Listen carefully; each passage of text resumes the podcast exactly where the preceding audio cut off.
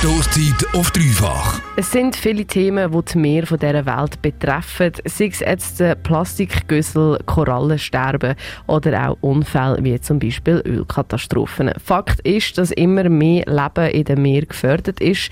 Nicht alle geben sich mit dem einfach so zufrieden, muss man auch sagen. Viele Leute beschäftigen das sehr fest. Ziel, du hast dich heute informiert.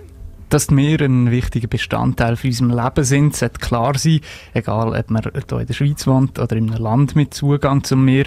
Gut ein Achtel von der weltweiten Bevölkerung sind auf äh, gesunde Meer als Nahrungsquelle angewiesen. Das ist gut eine Milliarde Menschen und wie der Spruch in etwa heisst, gib einem Menschen Fisch und du fütterst ihn für einen Tag, lehr ihn wieder, wie er fischen kann und er wird jeden Tag satt. Aber das kann nicht mehr funktionieren, wenn es beispielsweise keinen Lebensraum mehr für Fisch gibt. Ein weiser Spruch, von wo hast du den? Anscheinend ist der von Konfuzius. Aber all die weisen Sprüche äh, beiseite gelegt, wie steht es denn jetzt gerade um unsere Meer? Wie es scheint, eben nicht so rosig. Gut zu wissen ist zum Beispiel, dass noch am Ende des 19. Jahrhunderts die Meinung war, dass das Ozean gar nicht überfischt werden könnte. Erst seit ein paar Jahrzehnten ist die Meinung endgültig wieder leid. Andererseits hat halt auch die Fischereiaktivität recht zugenommen und gefischt wird in den kleineren Gebieten der Weltmeer. Also auf 5% der Meeresfläche findet 90% vom Fischfang statt.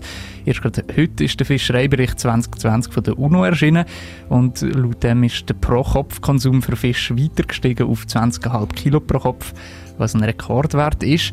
Was aber gleich ein Problem wahrgenommen wird, ist beispielsweise eben die Überfischung im Mittelmeer. Und laut dem Bericht sei die sogenannte Aquakultur, einfach gesagt Fischzucht, ein wichtiger Faktor für die Erholung der Meer und die Ernährung der Menschen. Und was wird denn konkret gegen die Zerstörung von unseren Meeren unternommen im Moment? Ja, es gibt ja da zum Beispiel den Artenschutz, es gibt diverse Organ Organisationen, die sich für die Meere einsetzen und beispielsweise Plastikmüll rausfiltern und natürlich auch die wissenschaftliche Herangehensweise, die die Fakten zu der prekären Situation liefert. Dazu kommen Organisationen, die die ganze Thematik auf die politische Ebene haben, wie zum Beispiel Greenpeace oder das WWF. Greenpeace fordert zum World Ocean Day einen starken Meeresschutz. 30 Prozent der Meere müssen unter Schutz gestellt werden und wir benötigen einen globalen, rechtlich verbindlichen Ozeanvertrag. Dieser wird gerade bei der UN verhandelt und es ist die Chance für den Schutz der Meere. Greenpeace fordert jetzt also einen verbindlichen Vertrag zum Schutz der Meer. Dort soll auch geregelt sein, dass 30 Prozent der Meer als Schutzzone gelten. Bei der UN ist auch im Moment ein globaler Vertrag zum Schutz der Ozeane in den Traktanten. In dieser Diskussion leitet Greenpeace ihre Forderungen dazu ein. Sie verlangen, dass 30 Prozent der Meer als Schutzzone gelten. Was das bedeutet, erzählt Iris Mann. Sie ist Meeresbiologin und Geschäftsleiterin von Greenpeace Schweiz. Meeresschutzgebiete Gebiete sind Gebiete, in denen keine menschliche Nutzung stattfindet und die Natur Natur sein kann. Es sind Rückzugsgebiete für Tiere wie Wale oder Fische und es wird die Artenvielfalt erhalten.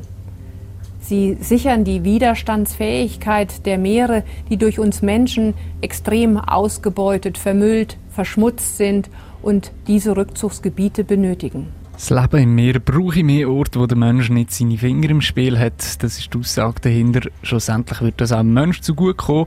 Mit einem aktuellen Begriff gesagt, ein gesundes Meer ist für den Mensch systemrelevant. Es gibt keine Trennlinie zwischen der Gesundheit der Meere und der Gesundheit der Menschen. Wir haben die Meere ausgebeutet, überfischt, vermüllt, verschmutzt, sie sind übersäuert und wir brauchen gesunde Meere für unsere Zukunft. Jeder zweite Atemzug, den wir tätigen, kommt aus dem Meer.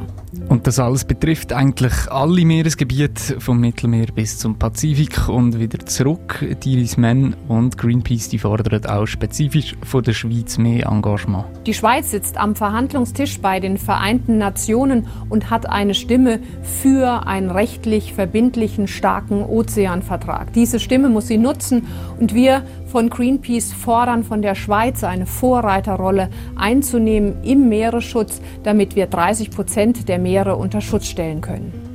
Greenpeace fordert also von der Schweiz einen starken Einsatz für ihren Plan, dass 30 Prozent der Meer als Schutzzone kennzeichnet werden. Im Moment wird in der UNO auch über einen globalen Vertrag zum Schutz verhandelt.